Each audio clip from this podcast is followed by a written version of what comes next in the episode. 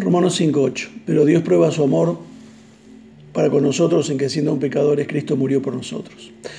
Cuando Charles Evans Hughes, secretario de Estados Unidos en la década de 1920, asistió a una reunión importante en la conferencia panamericana, le hizo una solicitud inusual a su intérprete.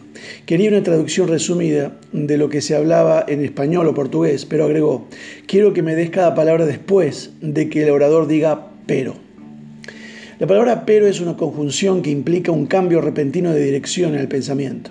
Y cuando vemos esta palabra en la Biblia es importante entender cada palabra que le sigue, especialmente si la frase es solo Dios.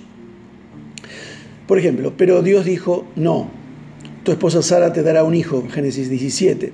No fuiste tú quien me envió aquí, sino, o pero, Dios, Génesis 45. Estoy a punto de morir, pero Dios, Génesis 50. No tengas miedo ni te desanimes, la batalla no es tuya, sino, o pero, de Dios, 2 Crónicas 20. Pero Dios estaba cuidando a los ancianos judíos, Edras 5.5.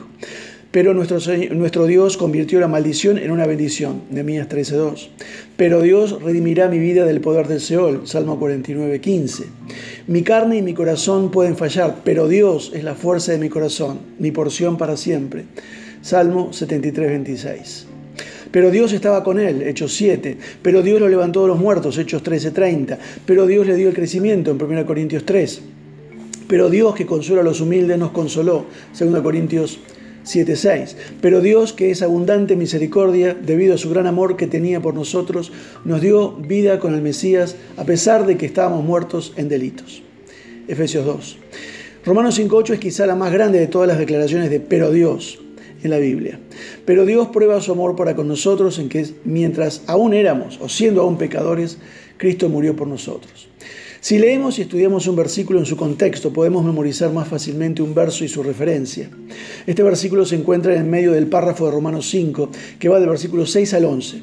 Vale la pena memorizar todo el párrafo, ya que contiene algunos de los versículos más ricos de la Biblia sobre la voluntad de Jesucristo de ofrecerse a sí mismo por nuestros pecados.